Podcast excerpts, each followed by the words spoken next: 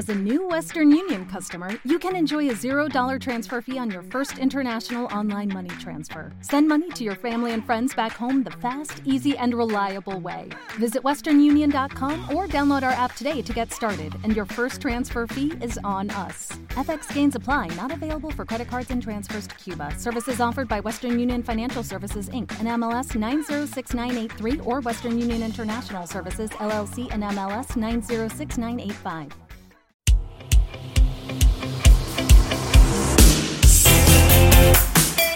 Muy buenas a todos, ¿qué tal? Soy Alejandro Pecci, bienvenidos una semana más a Football, el podcast oficial de la primera Iberdrola. Nos podéis encontrar en iBox, Spotify y también en Apple Podcast. El Fútbol Club Barcelona hace historia al ganar su primera Champions y la primera para el fútbol femenino español.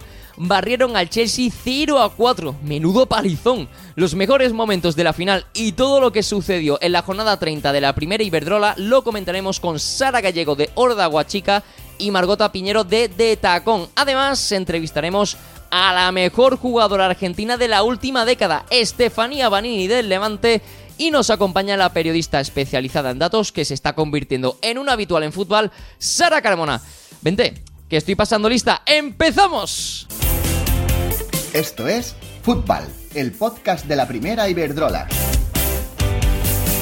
Vamos con lo que nos ha dejado el fin de semana. El Barça hace historia al ganar su primera Champions. Le dieron un repaso en Gotemburgo al campeón de la liga inglesa, el Chelsea. 0-4 ganaron las culés con goles de Lupos en propia puerta, Alexia Putellas, Aitana Baumati y Hansen. Todo el fútbol femenino español está de enhorabuena. ¡Qué grandes sois, Barça! Aitana Bonmatí fue elegida MVP de la final, marcó el tercer gol e hizo un auténtico partidazo en el centro del campo. El triunfo además por 0 a 4 del Barça se convirtió en la victoria más abultada de la historia de la final de la Champions femenina desde que se celebra a partido único. También son el primer club en ganar una Champions, tanto masculina como femenina. En cuanto a la primera Iberdrola, el Real Madrid le arrebata la segunda plaza al Levante. Las blancas hicieron los deberes ante Leibar ganando 2 a 0 en Valdebebas. Las granotas, por su parte, empataron a 1 frente al Santa Teresa en el encuentro celebrado en el Ciudad de Valencia ante 2.000 espectadores. Marcó, como no, la pichichi de la primera Iberdrola, Esther, que suma 26 dianas. El Atlético de Madrid recupera sensaciones ganando y remontando ante el Athletic Club en el Wanda Alcalá de Henares. 3 a 1 vencieron las colchoneras que suman su segundo triunfo consecutivo. Las Leonas, en cambio, cortan una racha de cuatro victorias. También ganó la Real Sociedad de Vallecas ante el Rayo 1-2 que mantiene a las de Natalia Arroyo en cuarta posición. Sin embargo, el equipo de la franja no termina de despegarse de la zona baja. Marcaron a Mayur y Naikari por el bando visitante e Isadora Freitas por el local. Por cierto, Mayur marcó su cuarto gol en los últimos tres partidos. Casi nada.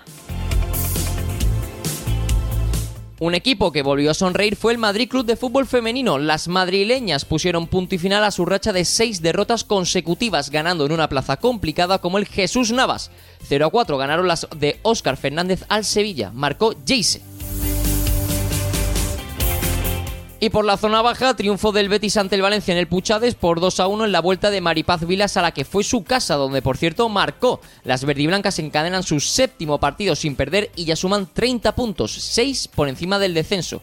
También victoria de las importantes la del Depor ante el Español, en el día en el que Peque Varea cumplió 100 partidos con la camiseta deportivista. La derrota deja muy tocado al cuadro perico y también ganó el EDF Logroño en las Gaunas frente a la Unión Deportiva Granadilla. El Santa, como comentamos al principio, sumó un punto en su visita al Ciudad de Valencia frente al Levante. El descenso queda así a falta de cuatro jornadas. Colista EDF con 22, decimoséptimo Santa Teresa con 23, le sigue Depor con 24 y cierra el descenso el español también con 24. Aún no hay nada decidido. En esta jornada, como sabéis, no se jugó el Barcelona Sporting de Huelva porque las culés estaban disputando la final de la Champions y esta semana se jugarán los siguientes encuentros aplazados. Atlético de Madrid D por el miércoles a las 6 y el Barça Athletic Club también el miércoles a las 8 y media. Ya conocemos las horas y sedes de los encuentros que jugará la selección española en la Comunidad de Madrid en el mes de junio. El partido ante Bélgica será el jueves día 10 a las 8 en el Estadio de Santo Domingo en Alcorcón y cinco días más tarde a las 7 y media en el mismo escenario frente a Dinamarca. Y por último, nuestra Ona Valle ha recibido el premio a la jugadora del año con el Manchester United. Enhorabuena, Ona. Y ahora sí, vamos con la entrevista.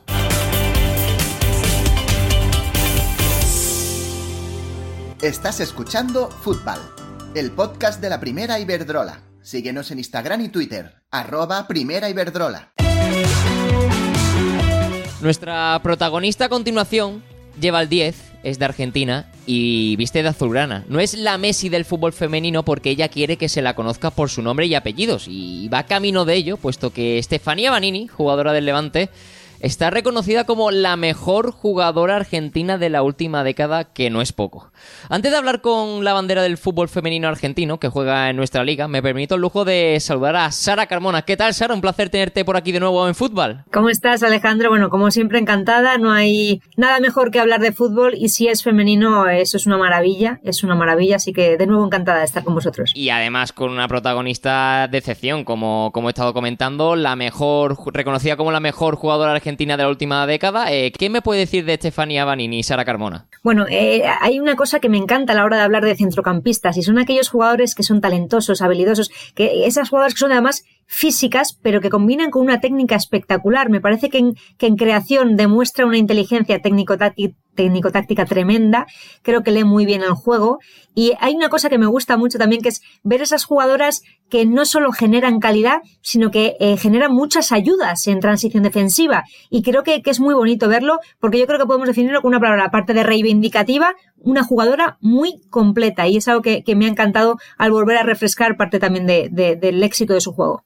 Hombre, es que tenemos la parte futbolística y también la parte reivindicativa, reivindicativa que también es muy importante en Estefanía Banini, con, de lo que hablaremos luego. Y antes de darle paso a ella, eh, voy a cambiar un poquito de tercio y quiero que me cuentes qué puede suponer para el fútbol femenino español esa Champions que ganó el Barça ante el Chelsea, ese hito histórico para nuestro deporte. Bueno, yo creo que todo aquello, mira, dicen que aquello que no se cuenta no existe, ¿no? Entonces yo creo que, eh, aunque yo creo que el fútbol español y el fútbol europeo habla a base de gran juego y, habla a base de gran fútbol, creo que este tipo de acontecimientos hacen que, que en este caso el, fútbol español y, este equipo español esté en boca de muchos, en boca de todos y que poco a poco ese, ese foco del fútbol femenino vaya diversificando. Entonces creo que la lupa esté puesta ahora mismo en esta, en esta importantísima Champions me parece una maravilla y me reitero que el fútbol es espectacular, lo sabemos y yo creo que lo sabe todo el mundo, pero que mediáticamente tengamos este tipo de, de, de golpes encima de la mesa a base de títulos,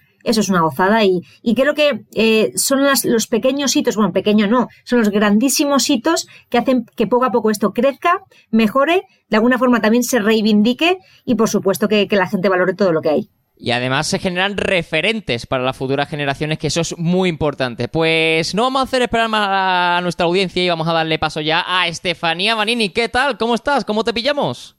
Hola, ¿cómo están? Todo, todo genial. ¿Qué, ¿Cómo va la semana? ¿Cómo estamos empezando? Bueno, eh, la verdad que, que bien. Eh, empezamos una nueva semana, ya refrescamos la cabeza de, del último partido. No fueron los resultados como esperábamos, pero la verdad que bueno, con, con la cabeza enfocada en el próximo rival y, y nada, con muchas ganas de seguir esta liga. Bueno, eh, ¿cómo fue para vosotras eh, jugar en el Ciudad de Valencia y volver a disfrutar de vuestra afición, que fueron 2.000 personas allí al campo? Una pena el resultado, como dice, pero oye, volver a jugar con la afición en un año que está siendo tan complicado, eso a, vosotras, para vosotras tuvo que ser un lujo la verdad que sí, se extrañaba muchísimo ese ambiente que jugar en nuestro estadio, la verdad que, es algo muy lindo, la verdad que muy agradecidas al club que nos abra las puertas, ¿no? Y que podamos disfrutar del estadio que lo han reformado hace muy poco. Em, así que nada, muy felices por eso, de reencontrarnos con, con, la hinchada, con la gente que queremos en las tribunas y la verdad que se extrañaba muchísimo y muy felices por eso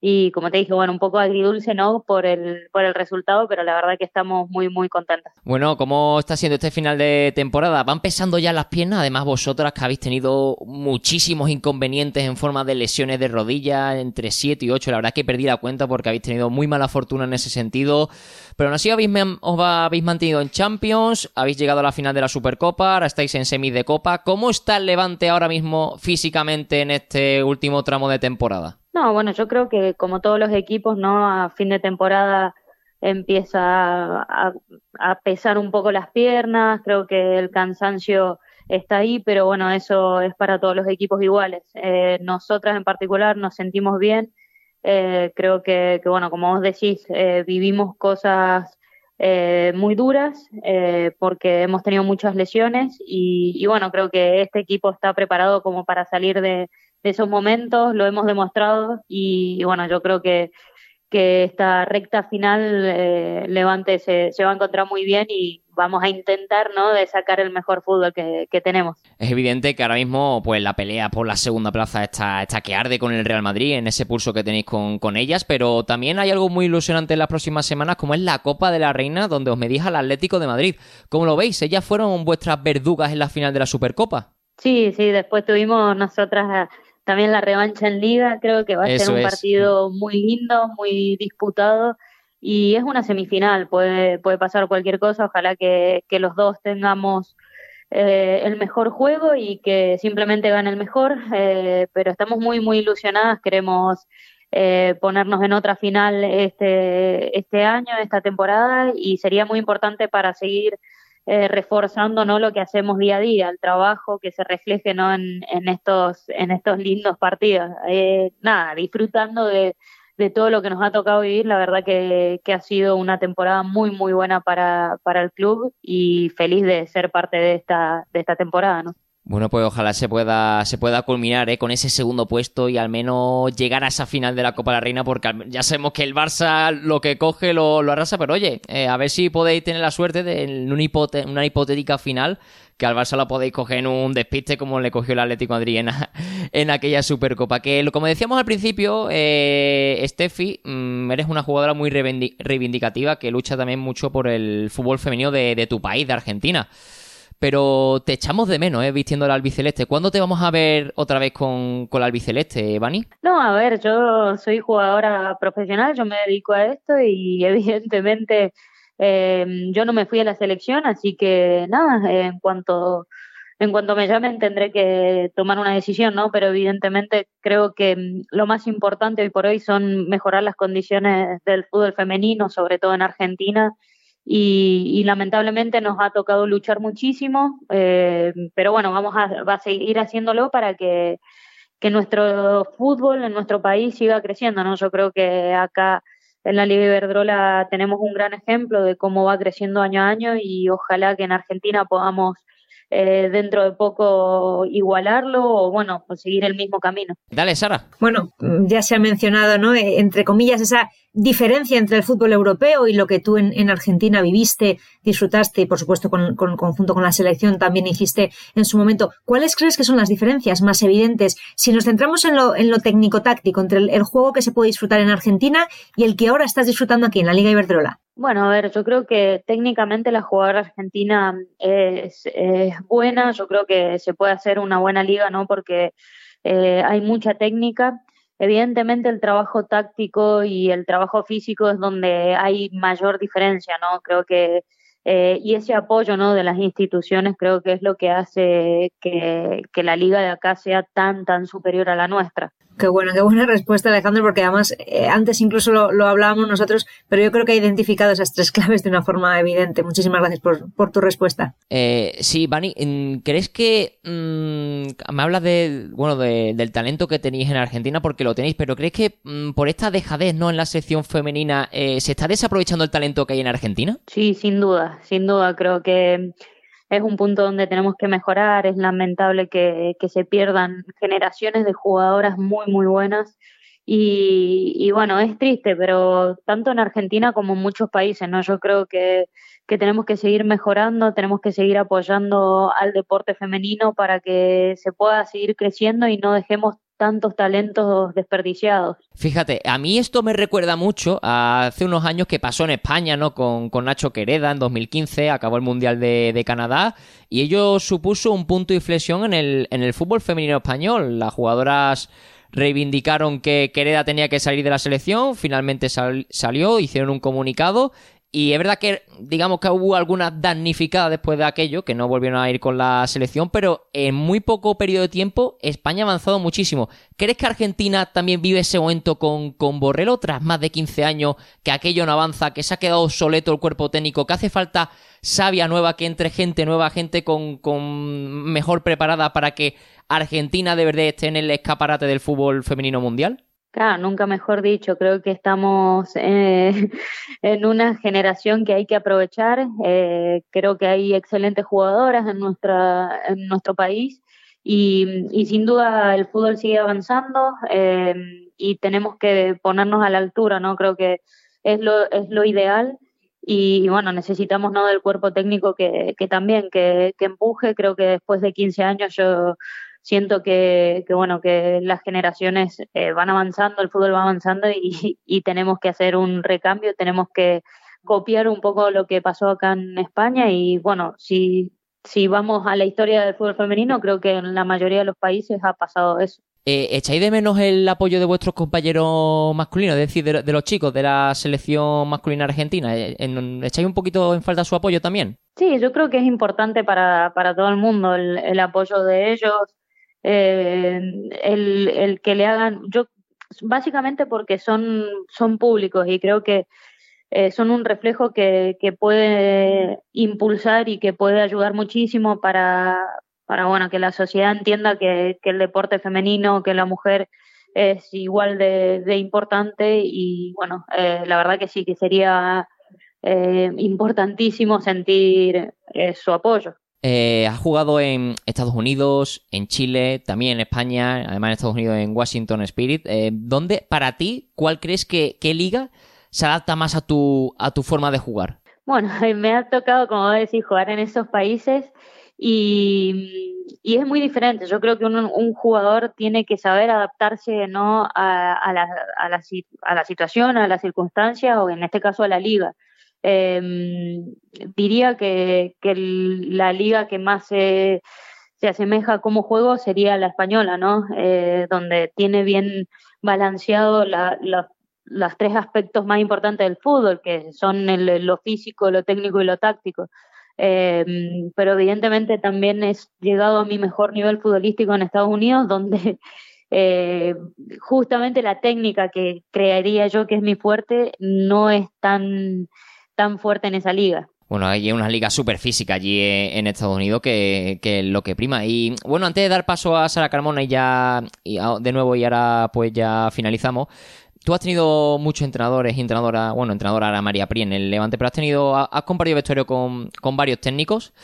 Eh, ¿A ti te gustaría que Cristian Toro fuera seleccionador de Argentina? ¿Crees que podía ser buen seleccionador? Sí, sí, sí, creo que sería un muy buen técnico. Me, bueno, fue mi técnico en Valencia y, la verdad que sí, es una, es una gran opción, como también entiendo que hay grandes técnicos en Argentina mismo, sé que, que bueno, que, que es importante que tenga un, un recorrido, una experiencia y que nos pueda transmitir eso a nosotras, yo creo que es importante eh, más allá del nombre, eh, que pueda transmitirnos eso a nosotras. Bueno, Cristian, tú lo conoces, él es pasión pura y dura. Él, para mí, es, es lo que es, es, el fútbol argentino. O sea, a mí me, me, dice una persona que iba al fútbol argentino y a mí me sale Cristian Toro cómo vive los partidos. Sí, sí, es muy particular. la verdad que es, eh, es muy, muy intenso. La verdad que lo vive al fútbol de esa manera y, bueno, nosotros la verdad que nos gusta, lo, nosotros lo, los argentinos solemos vivir el fútbol eh, de esa manera, pero bueno, eh, son, son formas de vivirlo, de, de reflejarlo, eh, pero bueno, sí, a, a, lo largo de mi carrera me ha tocado diferentes técnicos, diferentes maneras ¿no? de, de vivirlo y la verdad que es tan valedero como otros que he tenido también. Sí, y Sara, ¿algo más para, para finalizar? Sí, quiero decir una cosa, no es habitual encontrar jugadoras y más, bueno, en, en la mismísima élite que, como decimos aquí, que se mojen, que realmente se involucren en, en, en, en, ese aspecto reivindicativo. Creo que es una jugadora que no tiene pelos en la lengua en el buen sentido de la palabra, creo que es muy clara y sobre todo con mucha educación. Y yo quiero preguntarle, ya lo sabemos, ¿no? Pero eh, eh, ser tan, tan luchadora en este aspecto, eh, venir en pro de la mejora del fútbol en tu país, te ha pasado factura y qué es lo que más entre comillas, crees que te ha podido doler de todo lo que ha ocurrido por, por luchar en este aspecto? Y claramente que te aparten de una selección que yo, como digo, por ahí uno se dedica al fútbol, uno trabaja día a día, ¿no? más allá de que trabajo de lo que a mí me encanta, eh, pero la selección es solo pasión, porque no, no, ahí no recibís, no recibís plata, lo haces porque, porque querés. Y, y bueno, estar, em, digamos, apartada de la selección por decir lo que todo un grupo quiere, la verdad que, duele, duele muchísimo, pero, pero bueno, eh, creo que eh, era necesario, es necesario todavía, creo que necesitamos de, de todas las chicas que, que salgan a decir lo que realmente piensan, porque, bueno, eh, es lo que hay que hacer hoy en día para poder conseguir estas mejoras. Como digo, lamentablemente nos toca hacer este tipo de cosas para, para poder mejorar. Ojalá que, mm, que, en un, que en un futuro la selección mejore, que, que estén ahí quienes tengan que estar y disfrutar de ver la, la selección argentina jugar y estar con, con las potencias no sé si a la par en, en, corto plazo, evidentemente no, pero sí que estemos ahí luchando por, por títulos. La verdad que eso es lo que más, más dolió, evidentemente, pero eh, estoy muy, muy tranquila con, con lo que he hecho porque he luchado por lo que realmente todas quieren. Es que a mí, claro, yo, yo la escucho, a mí esto me parece, me parece muy fuerte porque al final pecan, pecan eh, justos por pecadores, como se suele hacer, decir por aquí eh, en España. Eh, eh, Vani, tenemos una pregunta de la última invitada que fue Erika Vázquez. Aquí vosotros hacéis preguntas o hacéis preguntas y te ha preguntado esto y a ver qué, qué nos puede responder a la pregunta de Erika Vázquez. Hola, soy Erika Vázquez, jugadora del Atleti y mi pregunta es ¿Qué manía o ritual tienes antes de salir a jugar un partido? ¿Qué manía tiene Estefanía Banini antes de jugar? Antes de jugar, eh, a ver, tengo mi, mi, rutina previa, ¿no? Me gusta eh, tomar mates, escuchar música, estar tranquila y la verdad que me llevo el mate a la cancha. Eh, eso es como, por más que vaya a tomar o no, me, me gusta llevarlo a la cancha eh, y después no sé por qué me, me arremango todo el tiempo el pantalón me lo pongo dentro de la, de la calza y juego así, no sé por qué lo hago, pero bueno, tengo esas dos manías. Eso para, para que no te deje el corte del moreno, ¿no? Para que al menos la, la, la pierna esté más morena. No, a ver, sí, muy blanca, a ver, se me notan los, los cortes.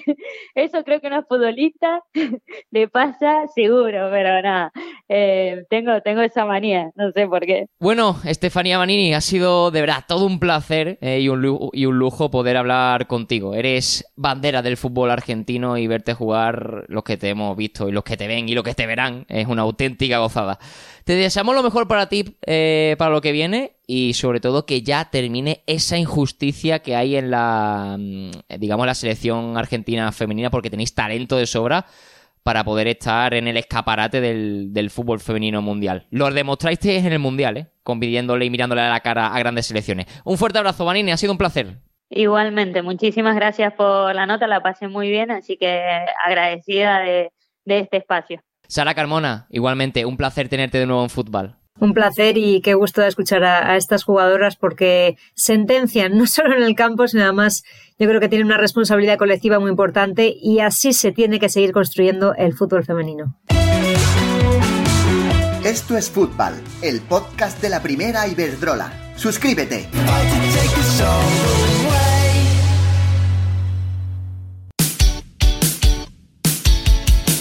Esta semana estamos todos con una sonrisa en el rostro. No la veis porque nos estáis escuchando, pero yo creo que incluso escuchándonos nos notáis la sonrisa en la cara porque ganó.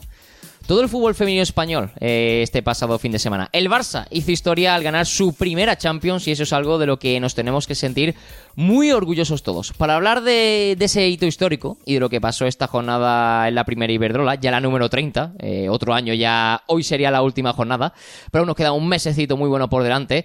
Cuento con una alineación de lujo para, para esta semana en fútbol. Saludo ya a Sara Gallego de Órdago, chica. ¿Qué tal, Sara? ¿Cómo estás? Estarás, imagino, contenta por el Barça, por el Depor. Este, bueno, oye, esta es tu semana, ¿no? Ha sido un fin de semana. eh, el viernes tenía muchos nervios y ya una vez que ha pasado tengo una sonrisa tremenda porque ha ganado el Depor y sobre todo porque ha ganado el Barça y porque el fútbol femenino español ha dado ese paso adelante, ha reventado la puerta, como decía Patrick Guijarro en, en las declaraciones post partido. Y yo creo que pues hoy, independientemente de los colores de cada uno semana a semana, todo el fútbol femenino español, el fútbol español en general, pues es, es muy feliz y vamos a pasar una semana muy feliz. Que lo que pasó este domingo es historia del deporte español. ¿eh? Es que la primera Champions de femenina y además con ocho españolas de 11 en el de 11 en el en el 11 inicial, ¿eh? que es que lo mejor lo tenemos aquí. Y, y también saludo a Margota Piñero de Tacón que igual que Sara también sonríe mucho esta semana porque es que ese pedazo de Betty ya está remontando. Pues sí, ¿qué tal, Alex? Sí, estamos muy, muy, muy contentos aquí en Sevilla porque por fin parece que le estamos viendo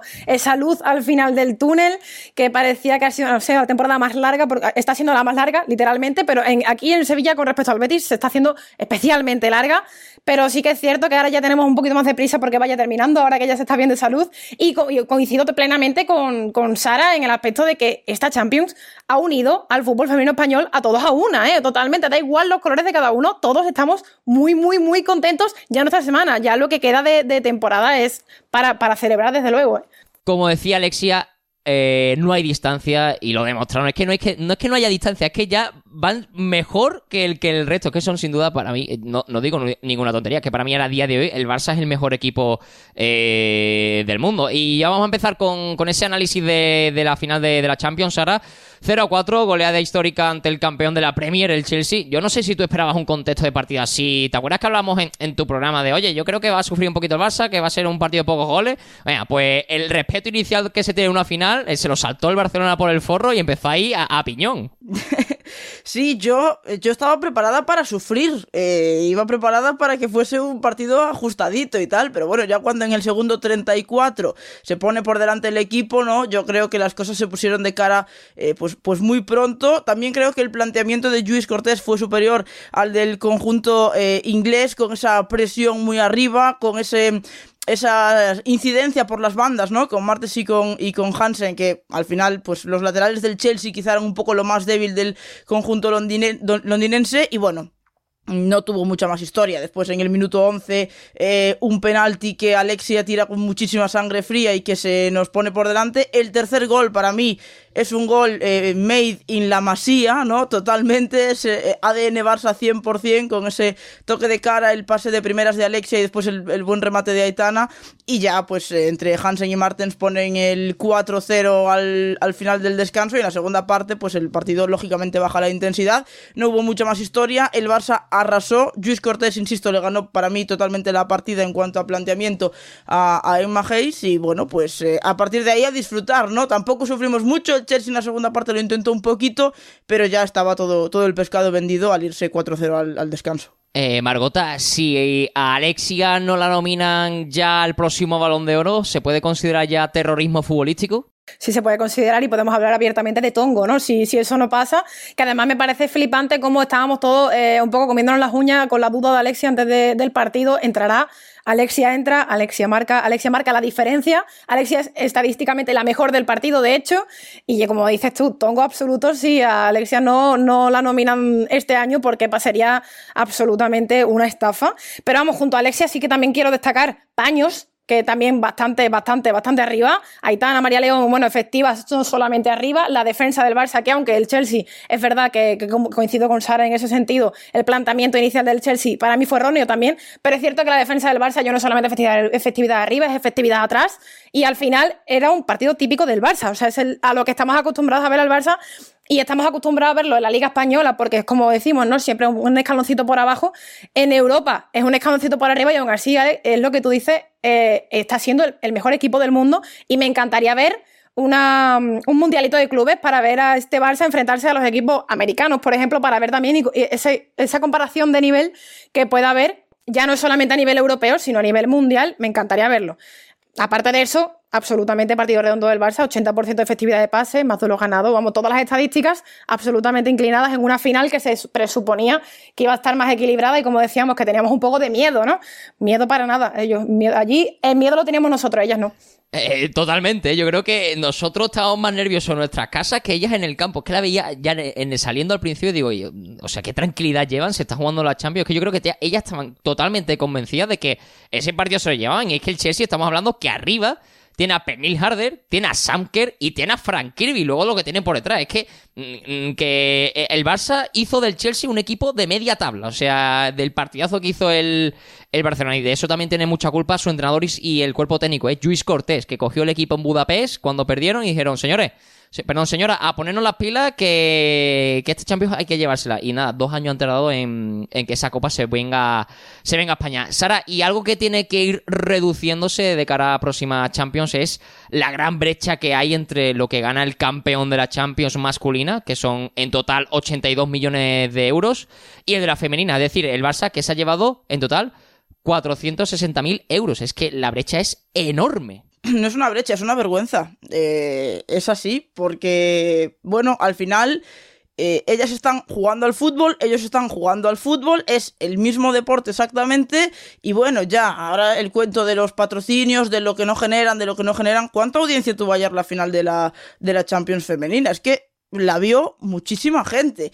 Y, ya está con. Basta ya con el discurso de que si no generan, si no generan. Al final, si tú no apuestas por ellas y si tú no mejoras sus eh, condiciones y si tú no las premias, en este caso, como las tienes que premiar, cuando eh, consiguen el mismo objetivo que consiguen ellos, pues, pues claro, es una pescadilla que se muerde un poco la cola, ¿no? Yo creo que es una vergüenza eh, creo que poco a poco vamos avanzando en, en, el buen camino, vamos todavía muy lentos, pero el discurso de que no generan lo mismo y no sé qué y no sé cuánto, a mí no me vale ya, porque ya estamos en un punto en el que vemos que el fútbol femenino evidentemente genera interés y que para que continúe generando interés, pues hay que continuar apostando por él desde las instituciones, patrocinadores, etcétera, para que poquito a poquito se vayan, se vayan reduciendo estas cosas, porque al final, insisto, el, el meollo de la cuestión es el mismo. Ellas juegan al fútbol, ellos juegan al fútbol, ellas marcan goles, ellos marcan goles y ellas levantan el título, ellos levantan el título, ¿no? Al final estamos hablando de lo mismo. Así es, y fijaos, es que eh, la final de la Champions masculina ha tenido que cambiarse de sede para que pueda haber público y la femenina, pues al final no ha, no ha podido haber público y es algo de lo que se han quejado las la jugadora, la jugadora, es decir, que, eh, oye, que hemos jugado la final de la Champions, que la masculina se ha hecho esto, porque la femenina no se ha hecho lo mismo y hemos tenido que ganar la Champions pues sin nuestra sin nuestro público eh, detrás. Por cierto, me alegré mucho por Vicky Losada y por Melanie Serrano, esas declaraciones que tuvieron al final del partido es Sara, eh, con, con esas lágrimas, dos jugadoras que, han vivido mucho en, este, en nuestro fútbol y que premio más que merecido. Lo de Melanie Serrano, 17 temporadas en el Barça, la sevillana, ¿eh? Yo creo que la imagen del un poco de la celebración, bueno, hay muchas imágenes ¿eh? de la celebración, nos ha dejado muchas cosas curiosas, pero ese abrazo entre Melanie y Vicky, eh, las dos llorando y las dos eh, viviendo un momento de pura emoción, ¿no? Seguramente recordando todo lo que han pasado con el Barça, que ellas han pasado más que nadie y son historia, son historia viva de y, y en activo del Barça y del fútbol femenino español también, ¿no? Y ellas también representan un poquito todo ese crecimiento de dónde venimos, a dónde vamos y que Melanie y Vicky pues hayan ganado esta Champions con el, con el equipo de su vida es un premio a todas esas futbolistas que llevan jugando muchísimo tiempo y peleando muchísimo tiempo por nuestro fútbol femenino español, que no han tenido la oportunidad y que no han tenido la suerte de llegar ahí y ellas son un poquito ese reflejo. Y, ha sido, pues a mí, la imagen que más me ha emocionado de toda la celebración, sin duda, ese abrazo, porque si alguien se lo merecía, desde luego, en, ese equipo, en ese Fútbol Club Barcelona, son ellas que no han tenido tampoco siempre el papel protagonista y que han sabido y adaptarse a las circunstancias y han sabido asumir su rol y, se lo merecen más que nadie, vamos. Sí, totalmente. Y vamos a frotarnos las manitas con la próxima Euro, ¿eh? Tenemos, ya digo, tenemos lo mejor, lo tenemos aquí, ¿eh? Y no estoy hecha, y no estoy, y esto no es humo, ¿eh? Lo mejor lo tenemos aquí. Vámonos rápidamente con lo que ha pasado este fin de semana en la primera Iberdrola, Margota, y ponemos un poquito el foco en esa lucha interesante que estamos viviendo por el segundo puesto de la clasificación, el Levante, que tras su empate a uno en Ciudad de Valencia ante 2.000 espectadores, ahí sí hubo público en el campo del Levante, perdió la segunda plaza a manos del Real Madrid, que aprovechó el pinchazo del Levante ganándole al Eibar. Dos pinchazos seguidos de las granotas que evidencian ya ese cansancio en el tramo final y todas las lesiones que han tenido, que evidentemente ya las del Levante están están con, con, la lengua fuera en este final de temporada. A lo que se suma también la segunda vuelta de María Pri, que siempre los equipos de María Pri en la segunda vuelta pierden ese fuelle, ¿no? Sí, menos mal que las primeras vueltas siempre suelen ser bastante exitosas y bastante fructíferas y así un poco va compensando. Sí que es cierto que es una dinámica que, que es un, un, patrón que se acaba repitiendo en los equipos de María Pri, pero por suerte este año esa primera vuelta le ha dado el aire suficiente, el oxígeno suficiente al Levante para que de momento pueda estar tranquila. Estamos diciendo que tenemos, tiene un colchón de puntos bastante amplio, que de momento no tiene que tener miedo y que de hecho, si todo sale bien, en la próxima jornada, que, que puede ser casi matemático, pero sí que es cierto que esa segunda vuelta, a pesar de ser flojita, Ale, no es tan flojita como los otros equipos. Sí que es cierto que si comparamos esa puntuación de esa segunda vuelta, el Levante seguiría tercero, que en ese sentido, bien, va bien, pero es verdad que no estamos acostumbrados a ver Levante pinchar tantas veces seguidas y, y, aún así, bueno, de todas formas, ocho victorias en 13 partidos que llevamos en la segunda vuelta tampoco, tampoco, tampoco está tan mal, ¿no? Seguimos en Champions. Estamos hablando de un equipo que aspira a ser Champions y que, y que le ponemos, que le ponemos pues esa, esas expectativas demasiado altas quizás, pero es cierto que la ventaja que lleva y el colchón de puntos que lleva yo no lo veo peligrar, pero es cierto que, que, el Real Madrid, eso sí que no sé si se lo esperaba todo el mundo, que el Real Madrid estuviera como está y que vaya sí. y que de momento esté en la seg segunda clasificada en primer año de la historia real del Real Madrid. Que, que, ya si el año pasado un poco sonaba chocante cuando empezaba la temporada, hablaban equipos de Champions y metían al Real Madrid todo diciendo, pero se acaba de nacer, ¿cómo va a ser equipo de Champions? Bueno, pues sí.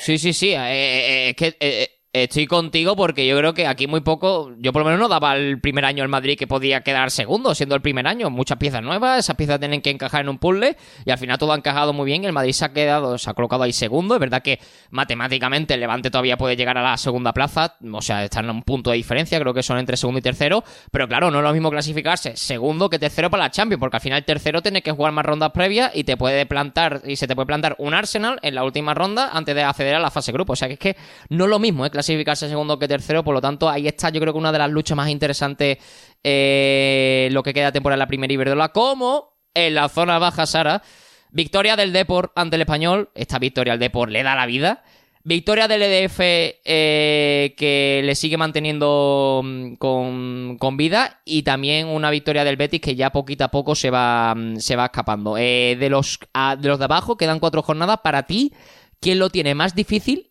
y qué más asequible, según mirando calendarios. No sé si lo tienes por ahí. Eh, yo creo que el, español lo tiene muy complicado, que tiene Barcelona, Atlético Madrid, Madrid Club de Fútbol y Sevilla.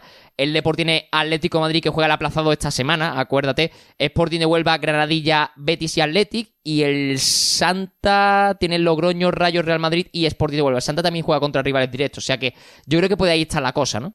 Yo creo que... Eh hablar a estas alturas de quién tiene un calendario más fácil, a todos les quedan partidos complicados porque al final, pues a todos les quedan partidos contra equipos que se están jugando cosas, ¿no?